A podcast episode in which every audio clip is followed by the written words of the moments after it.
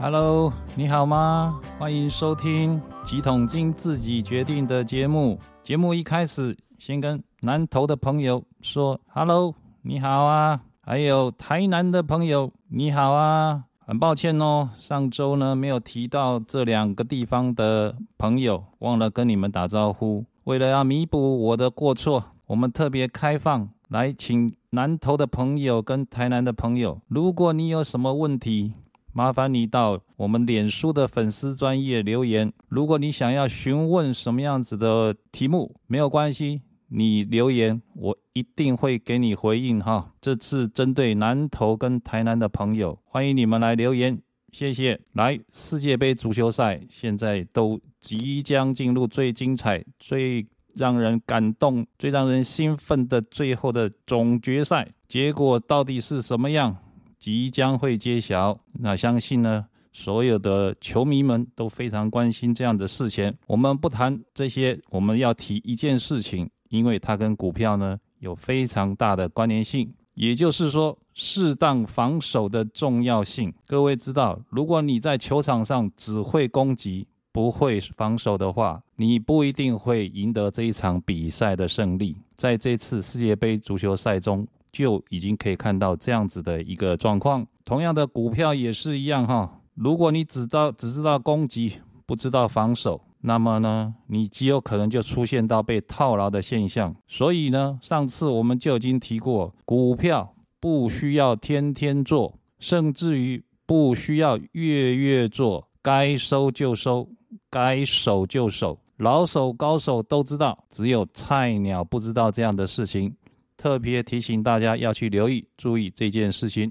接着这个礼拜有很重要的一件事情发生，来可以继续来去分析跟了解，就是新冠疫情之后呢，使得自行车产业呢出现了一些状况，巨大机械登上了新闻榜上。哈，从我的角度看起来，这是一堂值得。深入思考跟研究的现金管理的活生生的写实课程。首先，自行车产业有几个特性。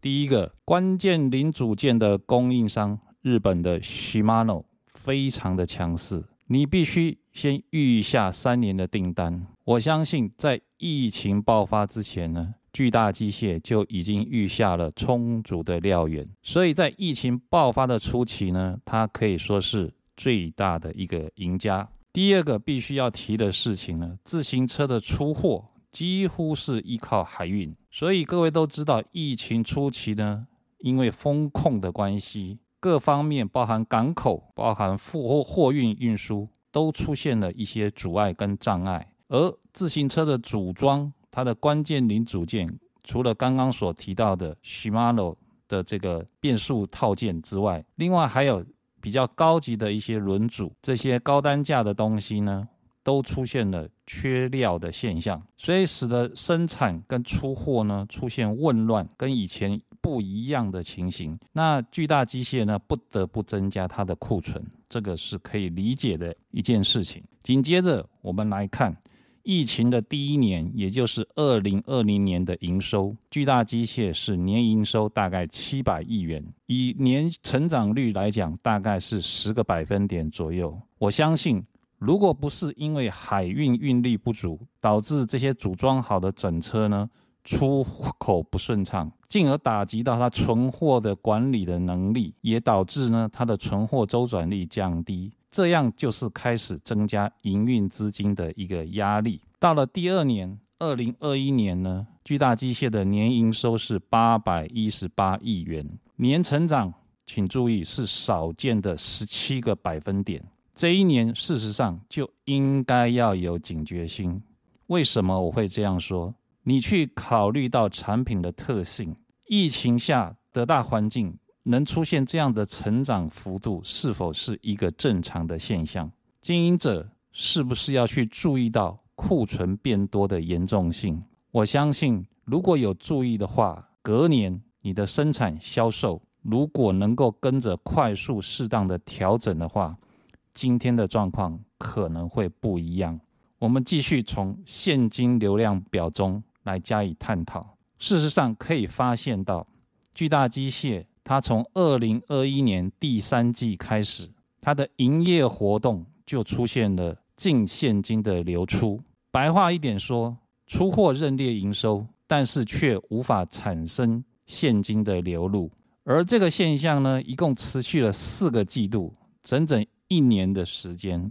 这四个季度呢，营业活动呢，一共流出现金一百亿元。其中以二零二一年第四季最为明显，营业活动单季现金流出接近五十亿元，而这四个季度呢的公司营运的现金的来源呢，都几乎是靠融资活动来增加现金来支应，白话说就是借钱，一共增加了一百二十八亿元的一个借款，这个数字呢在资产负债表中的流动负债。增加也可以得到验证的数据。另外一点，库存库存金额也是有出现类似的状况。从二零二一年的第三季，它的库存金额是两百五十八亿元，逐季增加到二零二二年，也就是今年的第三季呢，到了三百七十五亿元。也就是说，借来的现金呢，全部变成库存。另外，我们再来看资产负债表的状况。流动负债跟长期负债也开始在疫情期间大幅度开始增加，所以它的负债总额，负债总额就是流动负债加这个长期负债，从二零二零年的第四季年底，二零二零年的年底大概是三百五十亿元，到了二零二二年，也就是今年的第三季底，已经增加到五百七十九亿元。一共增加了两百二十九亿元，各位你去看看，这样子代表什么样的一个意涵？回过来，我们来看一下营收的状况。二零二零二二年呢，营收呢，相较二零二一年成长。我们刚刚有提到，特别是提的是今年二零二二年的这三个季度的营收呢，轻易突破过去不曾突破的两百二十亿元。第三季的营收是破纪录，是历史新高，两百五十八亿元，跟去年同期，也就是二零二一年第三季比呢，将近成长了三十个 percent。所以明显的发现到销售端呢，出现了一个非常积极以及呃非常热络的一个销售的情形。六月、七月、八月的一个新车的销售呢，出货大增。每平均每个月接近九十亿元的一个出货，一个月营业额有九十亿元，那公司的股本只有不到四十亿元，可是账上呢虽然有现金一百三十三亿元哦，可是一个月的活动营业活动就要有九就有九十亿元，所以这家公司是股本小，但是它的做的生意呢都是非常大的一个生意。再来。自行车是属于耐用期长的长产品，如果你不追求流行款式，哈，一般来讲的话，都可以骑至少五年以上，甚至于有些骑友，哈，他会透过更新零件或者是轮组这些方式来延长它的使用期。在疫情前期的时候呢，引爆了提前消费的一个购买，之后因为原物料价格的上涨。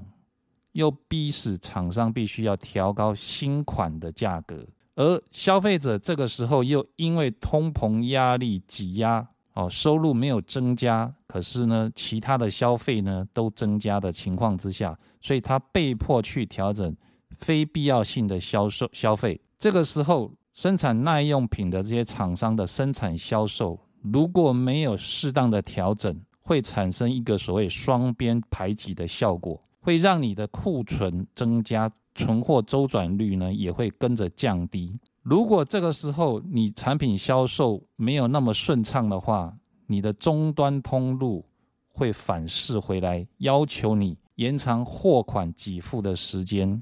这个时候呢，极有可能就成为压倒营运现金的一根稻草。所以，纵使十一月份巨大机械才刚完成了现金增资跟可转换公司债一共增资了六十七点五亿元，也就是增加了六十七点五亿元的一个现金，可是依然无法忍受这样子一个难得一见的资金的窘态。所以我说，适时的动态库存管理，巨大机械的阶层呢，高管理阶层警觉心不足，是公司没有说出来的一个问题。忽略产品的特性，举债经营、扩大放款、冲刺业绩，则是另外一个经营阶层没有说出来的一个问题。五十年的自行车机优公司，也是世界级的一家公司，它的表现到底如何呢？我这边不做不做判断，我只由财务报表当中提醒各位，我刚刚所说的这几件事情。那它的股价就由全体的股东。自行决定与承担。接着我要说的是，这是一个损益表非常亮丽，但是呢，营运资金现金出现麻烦的一个公司。我认为巨大机械呢，只是一个缩影。这十几年来，其实各行各业的经营团队呢，普遍已经没有警觉心。换句话说，也就是我之前提到的，大家都已经习惯吃联准会不时丢出来的吗啡。连续吃了四次之后呢，大家都上瘾了。再加上海运业、货柜运输业在疫情初期呢大赚暴赚之后，大家都深受其害，也搞不清楚其实库存的一个管理是非常重要的事情。同时提醒大家注意，现在的企业生产呢，似乎已经舍弃过去几十年来建立起的全球生产的这样子的一个模式。如果舍弃掉呢，这个舍弃的转换的过程呢，必定是会要付出代价的。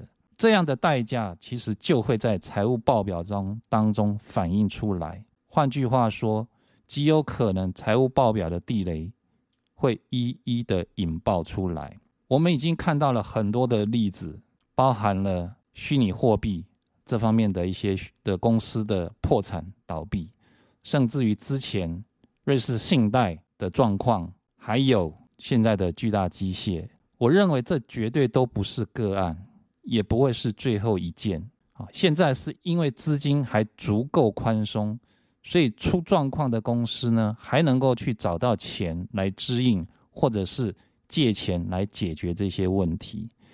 可是我们之前提过，联准会每个月就是缩减九百五十亿美金的这件事情。是事实，而且持续在进行，所以资金的状况绝对只会越来越紧，所以库存管理的炸弹呢，将陆陆续续的引爆，盈余衰退、财务报表报表不佳、平等向下修正这些事，都只是刚刚开始而已。还有提醒注意的是什么呢？我们看一看上周提到的特斯拉，这一个礼拜是不是就破底了？而且破底之后继续下跌。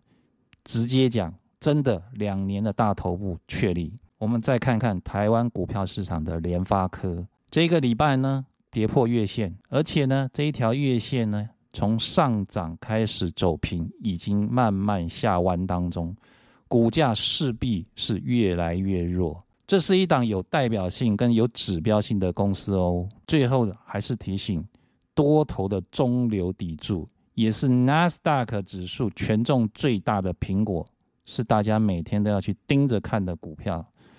如果苹果的股价再度启动跌势，就是多头无力难回天的开始。我们再提醒看一看，我们来看纳斯达克月线的量价的结构变化。我看了好久，我只有几句话告诉大家：高档套牢严重。那在目前通膨的压力下，资金动能只会越来越差。Nasdaq 根本没有向上涨的动能与题材，股票市场如果没有办法向上走，以目前所在的位置呢，只剩下一条路可以走，就是跌而已啊。那这样子，台湾的科技股，你说该怎么办？该怎么反应？所以我直接说了，就指数而言呢。我们可以讲说反弹已经结束了，虽然呢个别股票呢还有做梦的行情，它还在，但是呢只要是梦呢，总有醒的时候哈，记得一定要跑，不然就怕它是噩梦一场。好了，这个礼拜的节目我们就到这里，祝大家健康顺利愉快，我们下周见，拜拜。